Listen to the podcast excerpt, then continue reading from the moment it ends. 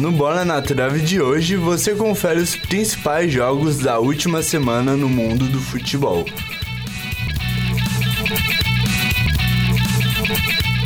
Olá, ouvintes da Rádio UFSC. Eu sou o João Ribeiro. E eu sou o Tainara Flores. Sejam muito bem-vindos. O Bola na Trave está começando.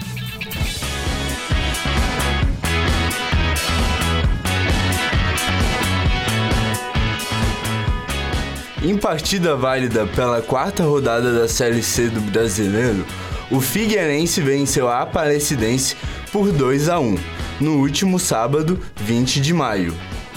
Depois da derrota fora de casa contra o Confiança, o Figueirense volta a vencer. Dessa vez, diante, diante da sua torcida, quem nos conta como foi o jogo é o repórter Matheus Welter.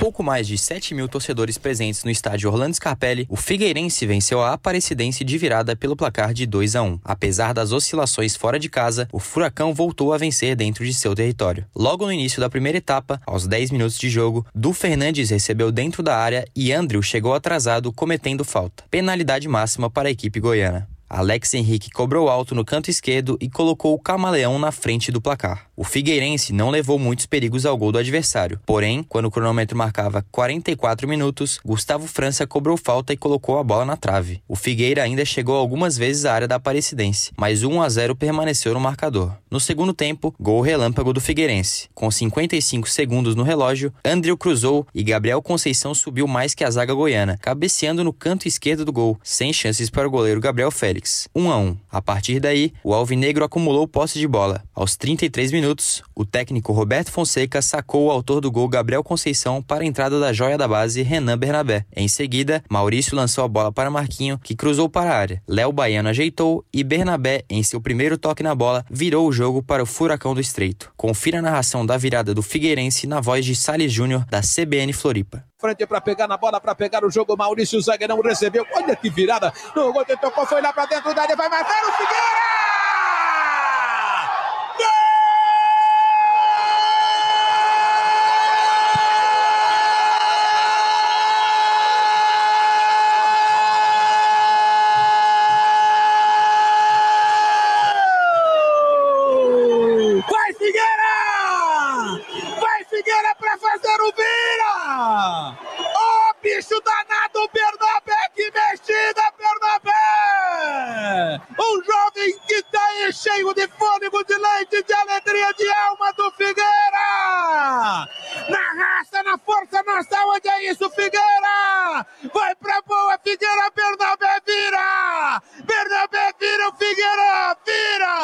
Vitória mantém o Figueirense 100% em casa no campeonato. O time agora soma 7 pontos, voltando ao G8 e ocupando a sexta colocação. Já a Aparecidense voltou para casa com sua terceira derrota na bagagem e agora se encontra beirando o Z4, momentaneamente na 15ª posição. O Furacão do Estreito permanece em Florianópolis e joga mais uma partida dentro de casa no próximo final de semana. Com detalhes da virada do Figueirense, eu sou Matheus Welter para o Bola na Trave.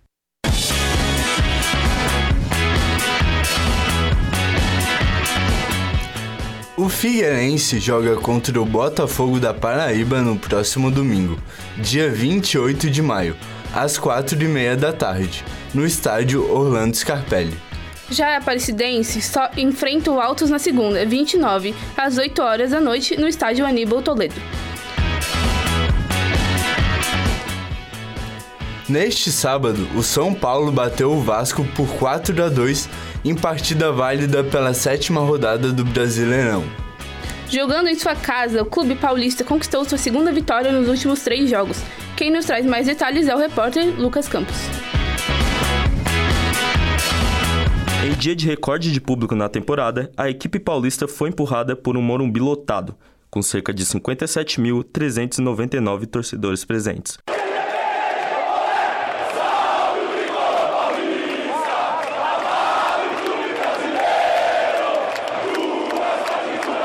Com dois gols no final do jogo, São Paulo deu adeus à má fase e bateu o Vasco por 4 a 2. Mesmo fora de casa, quem começou atacando foi o Vasco, que logo nos primeiros minutos exigiu boas defesas do goleiro Rafael. O São Paulo melhorou e o jogo se manteve equilibrado. Entretanto, aos 24 minutos do primeiro tempo, Marcos Paulo driblou dentro da área e deu o passe para Calheri abrir o placar do confronto. Após sofrer gol, o Vasco se lançou ao ataque e criou boas chances. Mas, aos 42 minutos, Rodrigo Nestor deu um ótimo drible na entrada da área e soltou uma pancada para ampliar o placar para os donos da casa. Logo em seguida, aos 45 minutos, Piton cruzou e Cauã Barros, de cabeça, descontou para o clube visitante antes do intervalo. Já no segundo tempo, o Vasco apostou nos cruzamentos e levou muito perigo ao time adversário, que por sua vez se via perdido na segunda etapa. Após tanto pressionar, Matias Galarza aproveitou o cruzamento de Carabarral para chutar e deixar tudo igual aos 38 do segundo tempo. Aos 44, quando tudo parecia estar decidido, Wellington Rato cobrou o escanteio e Lucas Beraldo, de cabeça, marcou o terceiro gol do São Paulo. Para sacramentar a vitória e garantir os três pontos, Juan aproveitou o passe de Wellington Rato e bateu colocado para marcar o quarto gol do clube paulista aos 47 do segundo tempo. Com detalhes de São Paulo e Vasco, eu sou Lucas Campos para o Bola na Trave. O próximo compromisso do São Paulo será nesta terça-feira contra o Puerto Cabelo, pela fase de grupos da Copa Sul-Americana. Já o Vasco entra em campo no sábado contra o Fortaleza pelo Campeonato Brasileiro.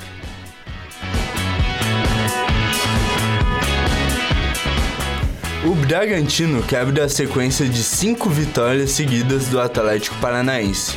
Com vitória de 2 a 0, o Massa Bruta sobe para a décima posição, com 10 pontos na tabela da Série A enquanto o time de Paulo Turra perde contato com os líderes e fica na sexta posição, com 12 pontos. Quem nos dá maiores detalhes é o repórter J. Ferreira. Foi no estádio Nabia Biched, em Bragança Paulista, que o time do Bragantino derrotou o Atlético Paranaense por 2 a 0, na disputa pelo Campeonato Brasileiro. O primeiro tempo foi bem equilibrado. Mesmo com o time misto, o Atlético Paranaense conseguiu incomodar a defesa da equipe da casa, mas sem assustar o goleiro Cleito. Em uma jogada isolada, mas terminada com sucesso, o Red Bull Bragantino fez o primeiro gol da vitória. Eduardo Sacha encontrou com a bola na área e mudou sua direção, que é para fora do campo. O desvio pegou de surpresa o goleiro Bento. No segundo tempo, o jogo ficou mais aberto e as chances foram criadas dos dois lados. Em desvantagem, o técnico Paulo Turra mexeu no time e colocou cinco titulares para tentar algo melhor. Com a troca, o argentino Canóbio deu trabalho para a defesa do time paulista. Mas a tentativa do técnico foi falha. No final da partida, o Red Bull Bragantino conseguiu confirmar a sua vitória.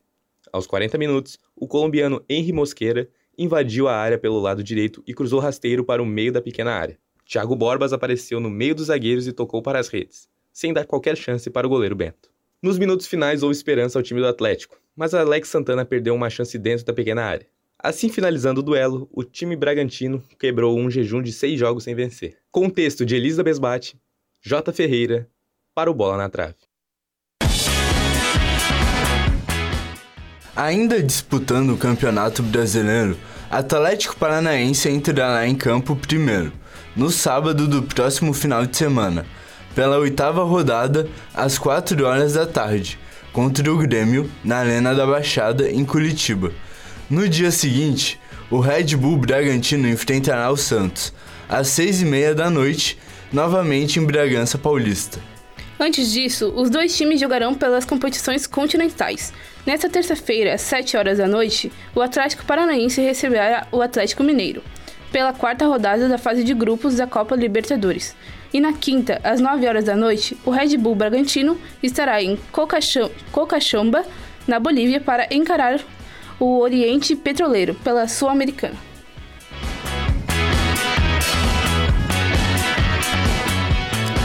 Jogando em casa, o América venceu o Fortaleza pelo placar de 2 a 1, em partida válida pela sétima rodada do Brasileirão. Quem nos traz mais informações é o repórter Lucas Lima. O América venceu Fortaleza neste sábado na Arena Independência pelo placar de 2 a 1. Os gols do time de Wagner Mancini foram marcados por Breno Cascardo e Felipe Azevedo. Do lado dos visitantes, o gol foi marcado por Pochettino. Diante do seu torcedor, o América abriu o placar com apenas um minuto, quando, em lançamento de Martinez, Breno balançou as redes do Fortaleza. O Fortaleza reagiu aos 25 minutos. Após cruzamento de Brits, Tomás Pochettino empatou o placar. Felipe Azevedo ampliou para o América poucos minutos depois, batendo na entrada da grande área e atingindo o ângulo esquerdo do goleiro João Ricardo.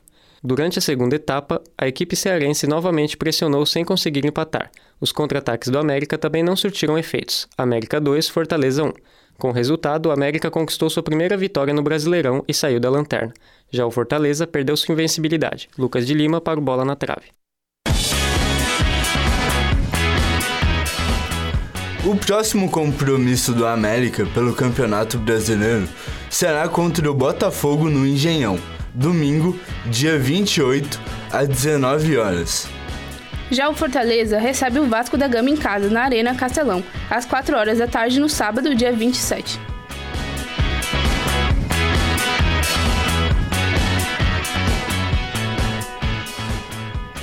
Vamos para um rápido intervalo. O Bola na Trave volta já.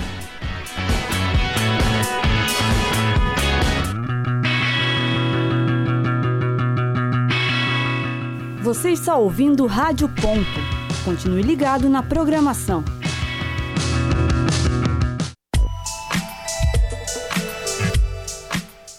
Rádio Ponto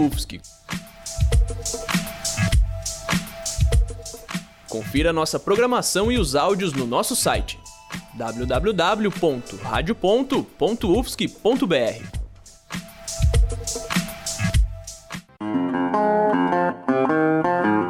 Continue ligado na programação da Rádio Ponto Um, dois, um, dois.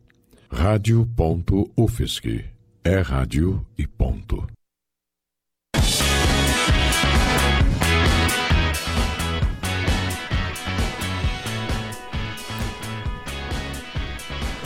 O, o Bola na Trave está de volta.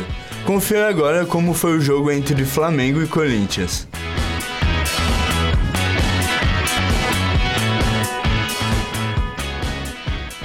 O Flamengo venceu o Corinthians por 2 a 1 em casa, pela sétima rodada do Campeonato Brasileiro. O rubro-negro garantiu quarto, sua quarta vitória na competição e se aproximou dos líderes. Já o Timão permanece na zona de rebaixamento. Quem nos traz mais informações é o repórter J. Ferreira. Domingo, 4 horas da tarde, dia ensolarado no Rio de Janeiro. Mais de 50 mil presentes no Maracanã para mais um Flamengo e Corinthians.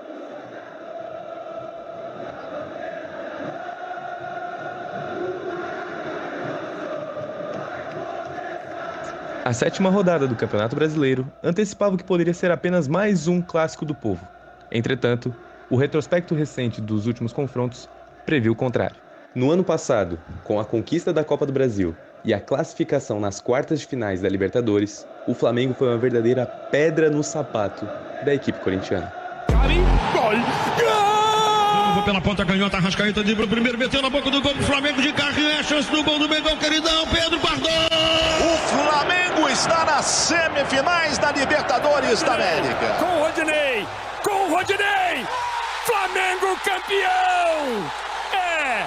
campeão! É tetra! Flamengo tetra campeão da Copa do Brasil! Todas as premissas afloravam a rivalidade do clássico e antecipavam um embate amarrado, truncado, disputado e com poucas chances. O Flamengo detinha a posse de bola, porém pouco produzia. Já o Corinthians não aproveitava os contra-ataques. Com pouca inspiração dos craques de ambas as equipes, restava alguém para ser o herói.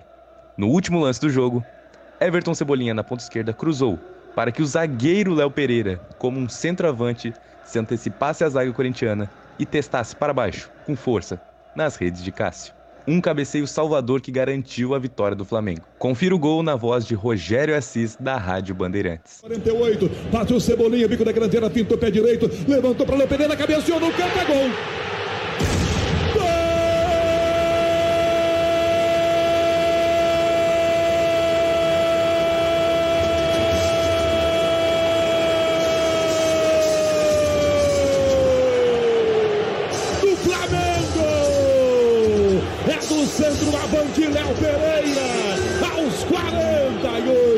Segundo tempo.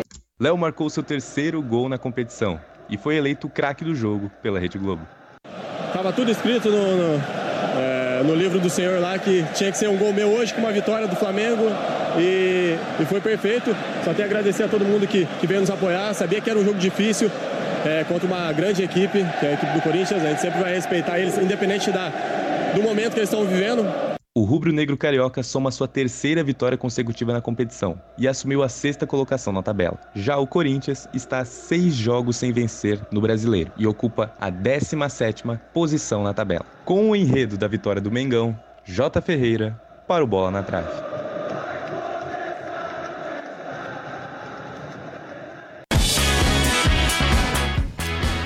O Flamengo tem compromisso para a Libertadores quarta-feira, dia 24, às 9h30 da noite, contra o Nublense. No mesmo dia e horário, o Corinthians enfrenta os Argentinos Júnior também pela Libertadores.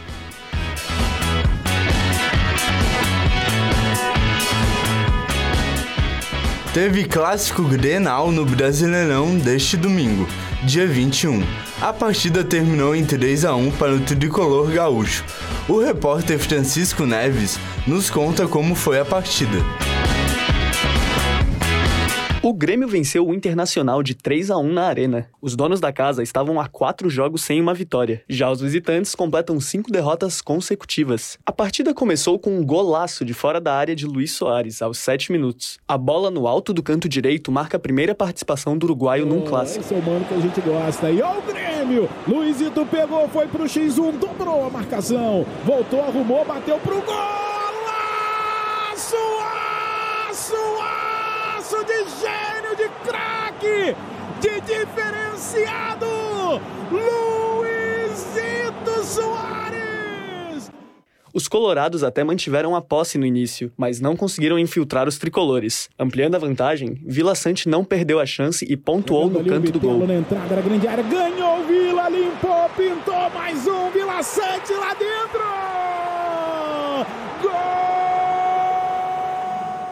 Os gritos da torcida gremista ecoavam enquanto o goleiro Keller tomava bronca de Moledo. O segundo tempo começou com expulsão para o Grêmio. Kahneman ganhou seu segundo amarelo após falta em Pedro Henrique. Mesmo com nove em campo, os donos da casa não sossegaram. Com cruzamento de Reinaldo, Bitelo marca na gaveta do gol. Ih, já se mandou. Ah, garoto! Vai embora o Luizito! Dispara no mano, no X1, inverteu um bolão, Bitelo botou no chão, limpou, bateu pro gol lá dentro!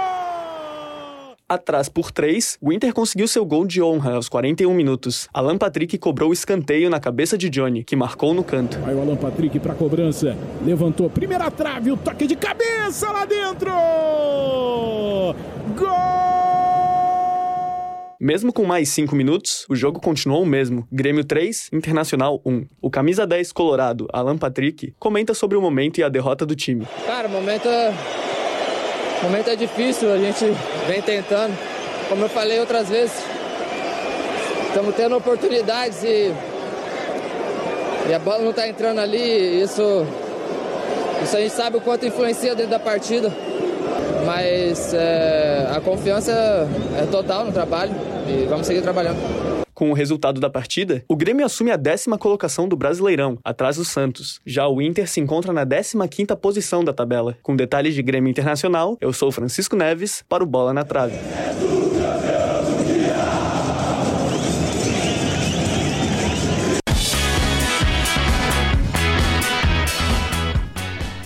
O Grêmio volta a campo sábado, dia 27, em partida com o Atlético Paranaense, às 4 da tarde. Já o Internacional enfrenta o Metropolitanos na quinta-feira, dia 25, pela Libertadores. A partida acontece às 9 da noite.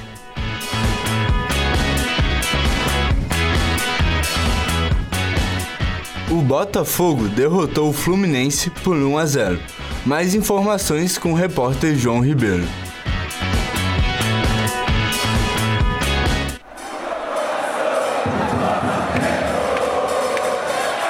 Botafogo fez valer o mando de campo. Se mostrou superior ao time do técnico Fernando Diniz. Durante o jogo, foram 21 finalizações do Botafogo, contra apenas 3 do tricolor. Detalhe que nenhuma no gol do Fogão. O goleiro Fábio trabalhou muito para que a bola não balançasse as redes. Porém, aos 29 do segundo tempo, em cobrança de escanteio, Tiquinho recebe a sobra e manda para Vitor Cuesta abrir o placar. Botafogo 1, Fluminense 0. O técnico Fernando Diniz, em entrevista ao UOL, falou sobre a derrota. O erro principal foi meu. Foi um erro quando tem esse tipo de comportamento coletivo. treinador é o principal responsável e eu fui o principal responsável. Com a vitória do Fogão, permanece na liderança do Campeonato Brasileiro, com 18 pontos. Melhor campanha da equipe na era dos pontos corridos. João Ribeiro para o Bola na Trave.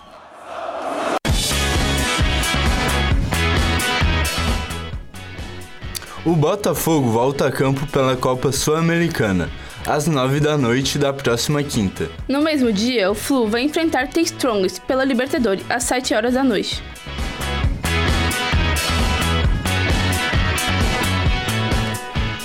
O Curitiba perdeu em casa de 2 a 1 contra o Atlético Mineiro. A partida disputada pela sétima rodada do Campeonato Brasileiro termina em vitória do Galo e confusão nas arquibancadas. A repórter Tanara Flores vem com mais informações sobre o jogo. Neste fim de semana, o Curitiba recebeu o Atlético Mineiro. O Coxa perdeu de virada aos 45 do segundo tempo por 2 a 1 para o Galo, que marcou com Johan e Hulk. Logo no início do primeiro tempo, aproveitando o pênalti ocasionado pelo toque no braço do jogador do Galo, Robson cobrou e abriu o placar para o Curitiba, que aos 12 minutos fez o primeiro da partida. O segundo gol da partida veio aos 36, em cobrança de falta. Johan chuta para dentro da área e bola chega em Chancellor, que de cabeça marca gol contra. O ponto é contabilizado para Johan. Assim, o primeiro tempo terminou em empate. O segundo tempo iniciou equilibrado, mas nada tranquilo. Logo aos 9 minutos, Zé Roberto do Atlético cometeu falta em Lemos e acabou expulso. Lemos do Curitiba teria o mesmo destino. Também foi expulso no fim do jogo depois de tomar o segundo cartão amarelo. Em lance polêmico, Marcos Vinícius comete falta em Vargas e o juiz marca pênalti. Hulk cobre e faz o último gol da partida.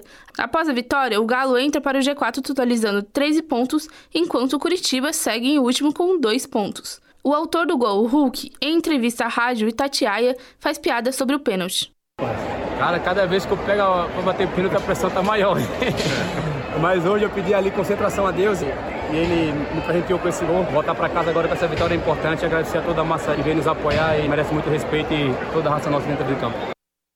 O técnico do Curitiba, Antônio Zago, também fala um pouco sobre a derrota. A gente tinha praticamente o jogo controlado, né? No primeiro tempo, se eu não me engano, eles chutaram uma bola no gol apenas e tiveram a falta que acharam ali o gol. A gente até então acho que tinha criado as melhores chances. É, infelizmente no segundo tempo acabamos perdendo um jogador com, com 8, 10 minutos, num critério muito radical do árbitro para mim. Né? A equipe mesmo assim conseguiu defender, estava defendendo o resultado e depois num lance no qual, na opinião minha, não foi pênalti, não houve pênalti. O Atlético acabou chegando no 2 a 1. Houve confusão nas arquibancadas. Torcedores do Curitiba tentaram invadir o campo e foram contidos pela polícia. Com detalhes da partida entre Curitiba e Atlético Mineiro, eu sou Tainara Flores para o Bola na Trave.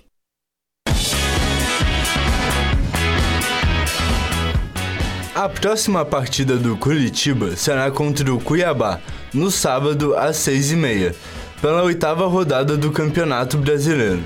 Já o Atlético Mineiro entra em campo contra o Atlético Paranaense na, terceira, na terça-feira pela Libertadores.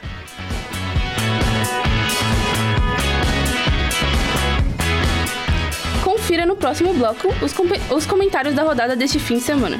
Continue com a gente. O Bola na Trave volta já.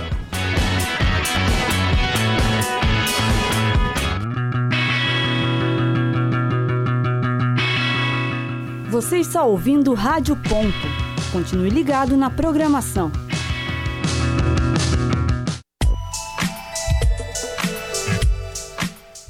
Rádio Ufsc. Confira nossa programação e os áudios no nosso site www.radio.ufsc.br.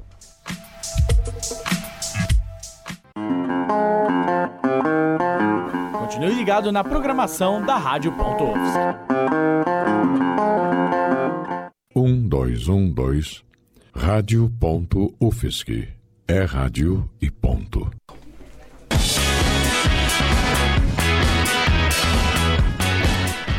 Olá, ouvinte da Rádio Ponto. Estamos de volta com Bola na Trave Desta vez, o terceiro bloco será apresentado por mim, João Pedro Martins, com os comentários de Ariclenes Paté e Gabriel Nascimento. Sejam muito bem-vindos. Olá, João. Olá, ouvintes da Rádio Ponto. Olá, João. Olá, ouvintes. Vamos começar então com um clássico carioca. O Botafogo venceu a sua sexta partida em sete jogos e é o líder isolado do Brasileirão. Que início do Botafogo! Até onde esse time pode chegar no campeonato? Briga por título? O Botafogo, eu não sei se briga por título, para ser sério. A... O Brasileirão começou agora, então eu acho que o Botafogo tá com uma equipe muito boa, muito bem treinada. Ano retrasado eles foram campeões da Série B. Eu sei que o campeonato é um pouco menos competitivo que a Série A, claro. Só que eu acho que o Botafogo briga por uma vaga na Libertadores. Como eu disse, ainda tá muito cedo para falar de campeão ou não campeão. Palmeiras tá vindo atrás. Então eu acho que o Botafogo briga nas cabeças, mas não é favorito ao título. Eu também concordo com o Gabriel. Eu acho que o Botafogo começou assim um bom campeonato, o Fluminense também, mas a gente, a gente não pode apontar um, campeonato, um campeão do campeonato ainda, porque agora é a sétima rodada ainda e tem muitos times bons. O Palmeiras está com um elenco muito bom, o Flamengo aí com o novo técnico, quem sabe consegue se reerguer.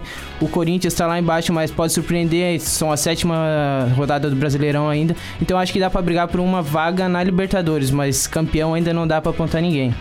E pelo lado do Fluminense, que perdeu para o Botafogo por 1 a 0, é, as últimas duas partidas não foram fáceis para o tricolor das Laranjeiras. Enfrentou Flamengo pela Copa do Brasil e Botafogo pelo Brasileirão. Não conseguiu fazer nenhum gol, poucas finalizações, inclusive. Mas um detalhe chama atenção. O Flamengo cometeu 22 faltas na partida contra o Fluminense e o Botafogo 24.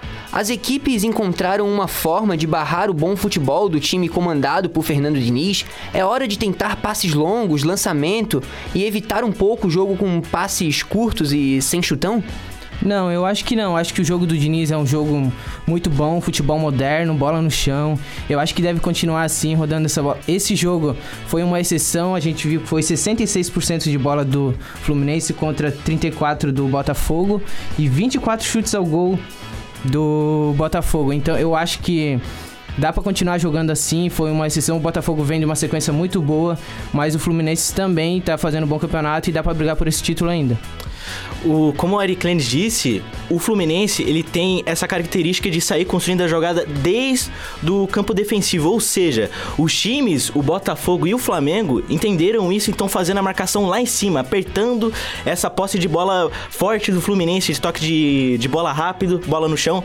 Então, quando você levanta muita marcação, o Fluminense acaba se embananando nas próprias pernas, vamos dizer assim, e acaba entregando muita bola. Então, por isso, e quando eles finalmente saem da marcação da linha defensiva e começam a progredir pro ataque na transição, o, eles tentam parar, os dois técnicos entenderam isso e tentam parar com falta. Então, o Fluminense tem que arranjar algum jeito de conseguir sair da defesa, fazer uma transição rápida defensiva para ataque. Então acho que os lançamentos encaixariam muito bem pro time do Flu, sim. No, no clássico paulista, o Santos empatou com o Palmeiras por 0 a 0 na Vila Belmiro. Um jogo morno, com poucas chances para ambos os lados. Mesmo assim, o Palmeiras segue na segunda posição do Brasileirão com 15 pontos conquistados. Dá para dizer que o time do Palmeiras está cansado disputando as três competições nessa temporada, Brasileirão, Copa do Brasil e Libertadores? O técnico Abel Ferreira vai precisar poupar no Brasileiro para disputar as outras competições? Eu, eu acho que não. O Palmeiras já está acostumado a jogar três competições, não tem nada a ver. O elenco do Palmeiras já está uh, adaptado a isso. Sempre participou de três competições desde que entrou o Abel Ferreira. Então, sim, eu acho que o Palmeiras ele falta psicológico. Ele venceu tanto, venceu tanto que está faltando reforçar essa mentalidade vencedora do Palmeiras. Então, não é problema do time, é problema apenas do psicológico, na minha opinião. E eu acho que se engrenar ali uma sequência de vitórias, eu acho que o Palmeiras volta com tudo. Eu concordo parcialmente com o Gabriel. Eu acho que sim, três competições força o físico do atleta. Eu acho que um físico bom, dormir bem para competir num Brasileirão que são 38 rodadas, também faz a diferença. Então eu acho que o o fato do Palmeiras estar jogando três competições hoje está interferindo-se no desempenho dele nesse último jogo. No clássico gaúcho, Luiz Soares decidiu o Grenal para o Grêmio, que ficou com um jogador a menos no início do segundo tempo. Mesmo assim, o Inter não conseguiu dominar a partida e chegou à sua quinta derrota seguida. O time do Inter está sem rumo, mas vai adiantar uma troca de técnicos nesse momento? O Mano Menezes precisa cair? Eu acho que sim, eu acho que já tá na hora, já passou. O Inter vem de uma sequência aí não muito boa, né? E esse Grenal, a gente sabe que Grenal tem uma rivalidade muito grande. Eu acho que foi a, a última chance do Mano, quem sabe um próximo jogo. E o Luiz Soares teve com certeza um desempenho muito bom no jogo, foi o cara do jogo, fez um golaço de fora da área e uma assistência. O Grêmio vem com um time bom, a gente tem que uh, relevar isso, que o fato do Grêmio estar tá com um time bom contra o, o Inter nesse último jogo foi um, um fator muito bom. O, o Inter já demorou, acho que o Mano tem que cair sim. O, Eric Clemens, eu, eu, concordo com o Eric Clemens, o Mano Menezes está no retrospecto muito ruim. Os grenais que ele disputou tanto no Gaúcho, agora também no Brasileiro, ele perdeu todos. E que partida exemplar do Soares, ele foi brilhante. Mostrou quem é o Luiz Soares de verdade. Muitas pessoas já estavam desacreditando, não, o Soares está mal, já não é mais o mesmo. Daí ele vai lá e acha um gol na gaveta e acha uma assistência brilhante. E sim, o Mano Menezes não está se achando. O, o Internacional não consegue fazer nada, principalmente contra o Grêmio, não consegue criar nada. Então o Manos Menezes tem que cair sim. O São Paulo venceu o Vasco por 4 a 2 no Murumbi. Que início do técnico Dorival Júnior. O time paulista voltou a ter confiança com o novo treinador? Eu acho que voltou a ter confiança assim. O Dorival Júnior está conseguindo encaixar muito bem o São Paulo. São Paulo voltou a jogar bem, coisa que no ano passado já não estava conseguindo. São Paulo estava muito mal, ano passado e ano retrasado, aliás, já não estava conseguindo se achar em campo e o Dorival voltou com essa mentalidade, conseguiu estar tá encaixando o time muito rápido. E eu acho que o São Paulo ele vai conseguir se encontrar na tabela e vai brigar nas cabeças. Se continuar com esse retrospecto, retrospecto positivo do São Paulo, o São Paulo eu chuto um quinto, quarto lugar para o São Paulo, sim. É, e eu gosto do Dorival Júnior por ele trazer esse esse espírito coletivo pro São Paulo, porque o São Paulo tá com um elenco muito restrito, não tem um elenco muito bom em comparação aos times de elite do, da Série A do Brasileirão, mas o Dorival Júnior tá fazendo um bom trabalho, consegue trazer esse coletivo pro São Paulo e concordo com o Gabriel, acho que vai disputar ali por uma Libertadores, por um quarto, quinto lugar ali. E o Vasco está rondando novamente a zona de rebaixamento. O time carioca briga para não cair nesse campeonato ou tem outras pretensões? Eu acho que não. Acho que tá na sétima rodada. O Vasco perdeu pro, pro São Paulo agora na última rodada, mas tá com um elenco razoavelmente bom. Dá pra ficar no meio da tabela ali, quem sabe conseguir uma vaga na Sul-Americana a expectativa do São Paulo é para brigar no meio de tabela, se permanecer na Série A, coisa que o Vasco não estava acontecendo, estava caindo muito e estava permanecendo só na Série B. Então acho que a briga do Vasco é para permanecer na Série A, não importa como. Tem que permanecer o elenco por causa que se permanece na Série A, vai ganhar mais dinheiro, portanto vai conseguir reformular mais. Então a briga do Vasco é só para se manter, não importa se é lá no quase na, no Z4 ou não. Eu acho que é só permanência. O Atlético Mineiro virou para cima do Coritiba no Couto Pereira com gol de Hulk e um pênalti polêmico nos acréscimos. O Galo tá de volta na disputa do título do Campeonato Brasileiro? Eu acho que o, o, Galo tá com um time muito bom. Tem que ter mais confiança pro time. Eu acho que tá faltando confiança. O Galo tá vindo aí de uma sequência bem polêmica no Campeonato Brasileiro. Mas eu acho que dá pra apontar o Galo como um oitavo, décimo colocado aí na tabela do Brasileirão. O Galo, ele não, não tá bem, não. O Galo tá, tá mal. Desde que venceu o título, tá, tá permanecendo ali nesse meio, não tá brigando por nada, não tá conseguindo nada. Eu acho, ainda mais que esse pênalti polêmico, todo, toda vez que tem uma partida do Galo tem um pênalti polêmico, é impressionante. Aí o Hulk vai lá e reclama da arbitragem ainda. Não faz sentido nenhum. O Galo não faz sentido, o elenco do Galo tá mal. Na minha opinião, é isso. O Galo vai brigar pra, no meio de tabela, no máximo, brigar por uma vaga. E o Coxa é a única equipe que ainda não venceu nenhuma partida na competição. O que a equipe paranaense pode fazer para evoluir e sair da lanterna do campeonato? Para a equipe paranaense evoluir, eu acho que também no ano passado o Coxa brigou para não cair. Eu acho que esse ano o Coxa também consegue brigar para se manter na Série A e não cair. Esse é o objetivo do Coxa. É, ele não tá brigando por título, não tá brigando por nada, mas a permanência na Série A pro Coxa vai ser muito bom pro elenco e também para a confiança do time. Eu acho que o Coxa só tem que brigar para sair do Z4 e evoluir na permanência do Série A. Concordo com o Gabriel. Acho que o, o título do Coxa para esse campeonato brasileiro é se manter na Série A. Eu acho que tem que dar mais confiança ao time, deixar o técnico trabalhar. A torcida tem que entender que está no começo de rodada de Brasileirão ainda. Então, acho que o principal objetivo do, do Coxa é se manter na Série A e dar confiança ao time. E o Flamengo venceu o Corinthians com gol do zagueiro lesionado Léo Pereira nos acréscimos. A equipe carioca foi bem no jogo contra o Fluminense pela Copa do Brasil, mas ficou no empate em 0 a 0 Agora, mesmo criando pouco contra o Corinthians, saiu com a vitória. O que o Flamengo pode fazer para sair dessa montanha russa e voltar à boa fase ao longo do campeonato? Olha, eu acho que tem que deixar o São Paulo trabalhar, deixar o São Paulo pelo menos tentar dar confiança ao time. A gente tá vendo que ele tá tentando trazer o trabalho de novo do do Flamengo, que a gente viu um Flamengo que vinha de 2019 até 2022, um time muito compacto, que vinha ganhando tudo, vinha conseguindo fazer boas partidas em vários campeonatos. Então acho que agora, nesse momento, é deixar o São Paulo trabalhar, deixar um técnico, porque o Flamengo já vem trocando de técnico. Tirou o Dorival Júnior, trocou o Vitor Pereira. E agora eu acho que a única solução do Flamengo é deixar o São Paulo trabalhar e fazer o trabalho dele. Concordo. O Jorge Sampaoli, ele é um bom técnico. Quando ele encaixar o futebol no Flamengo, acho que vai valer a pena. Principalmente nessa saída de bola do Flamengo. O Flamengo ainda tá errando muito na saída de bola. Só que quando encaixa, o time do Jorge Sampaoli é um time muito agressivo, muito pra frente. Encaixa com a mentalidade do Flamengo. Então, sim, eu acho que o jeito pro Flamengo, para essa temporada, é dar com um pouco mais de confiança, acreditar, ainda mais que venceu. Não foi uma boa partida, mas venceu. É uma pena o Léo Pereira ter se lesionado. Tava indo muito bem, conseguiu marcar o gol. E vai fazer muita falta para a defesa, ainda mais nessa saída de bola. E o Corinthians, mesmo jogando um pouco melhor em relação às últimas partidas, não conseguiu a vitória e permanece na zona de rebaixamento. Como recuperar a confiança da equipe paulista? O Corinthians está indo muito mal, é lógico. Trocou os técnicos muitas vezes, teve muitos técnicos. Veio do, do Lázaro, veio. Qual que foi o outro mesmo? Não lembro. Ai, ai, o ai. Cuca? Foi o Foi Cuca Cuca. também. Jogou duas, part... jogou duas partidas e saiu. O Corinthians tem esse problema aí, tá precisando recuperar a confiança. Então tem que acreditar um pouco no trabalho do Luxemburgo. Mesmo o Luxemburgo tá indo nos últimos trabalhos indo muito mal. Então eu acho que quando recuperar a confiança, o Corinthians vai brigar para não cair, sim.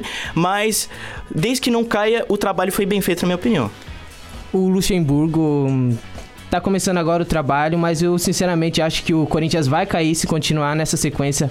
Vai cair. O, a diretoria do Corinthians tem que mudar. Eu acho que tem que começar tudo lá de cima, porque o Corinthians tá uma máfia, não tá conseguindo encaixar o time. E isso vai pra dentro de campo, né? Cruzeiro e Cuiabá se enfrentam hoje, às 8 da noite, na Arena Jacaré. Palpite pra esse jogo? 0 a 0 Na minha opinião, vai dar Cruzeiro, com certeza. Cuiabá tá muito mal, o Cruzeiro tá no retrospecto bom, vai dar Cruzeiro. Fugindo do Brasileirão, mas ainda falando de um brasileiro, Vinícius Júnior novamente sofreu um caso de racismo na Espanha. Desta vez em uma partida contra o Valência. Algo totalmente inadmissível em pleno 2023. A La Liga não está dando suporte para o jogador. O que Vini Júnior deve fazer? O garoto deve seguir no Real Madrid na próxima temporada ou respirar novos ares?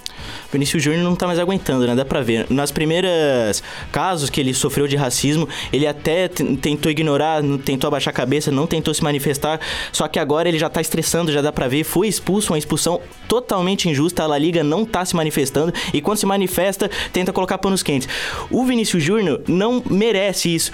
Na minha opinião, o Vinícius Júnior ele não vai dar o braço a torcer, eu acho que ele é muito orgulhoso pra isso, ele vai tentar continuar nessa luta contra a La Liga incessantemente, mas na próxima temporada, se ele recebesse uma proposta, vamos ver, de um City, de um United, tá se recuperando com o Casimiro, tá com um bom elenco, tá com o Anthony, ele deveria ir pra Premier League, que leva esses casos muito mais a sérios do que a La Liga tá levando. Não vale a pena você ficar lutando contra uma coisa que você não vai conseguir vencer sozinho, porque ninguém se importa. Nem o time do Real Madrid tá se importando mais. Então, essa é a minha opinião, o Vinícius Júnior não merece isso, o futuro melhor do mundo aí pro Brasil, e ele deveria sair sim do Real Madrid. Olha, o meu sonho era ver o, o Vinícius Júnior num Liverpool junto com o Neymar na temporada que vem. Eu acho que sim, ele deveria sair do Real Madrid, deveria respirar novos ares, deveria ir para a Premier League. Porque a La Liga, nem o Real Madrid, ninguém tá se posicionando. E não é de hoje, poxa, a gente viu que penduraram um boneco dele no, no viaduto. O Atlético de Madrid, né? É. O estádio todo gritando. Mono, mono. É, é- não, não dá pra entender isso. Ninguém se, se manifesta. É impressionante, cara. Eu acho que sim, ele deveria ir para uma Premier League respirar novos ares e a La Liga deveria tomar alguma previdência logo, porque senão daqui a pouco não vai ter mais jogadores negros na La Liga. É isso. O Bola na Trave fica por aqui. Agradeço aos comentaristas da edição de hoje, Ariclenes Paté e Gabriel Nascimento. Voltamos na próxima segunda-feira com as melhores informações sobre o futebol do final de semana. Rola a bola!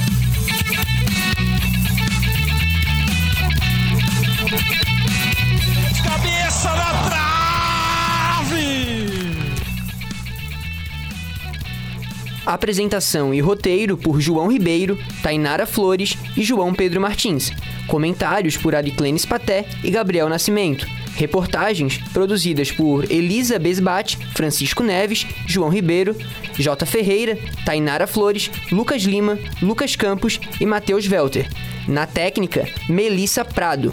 Coordenação dos graduandos Crisan Isauro, Duda Souza e João Pedro Martins. Orientação da professora Valciso Culoto. Rádio.UFSC. É rádio, é jornalismo esportivo e ponto.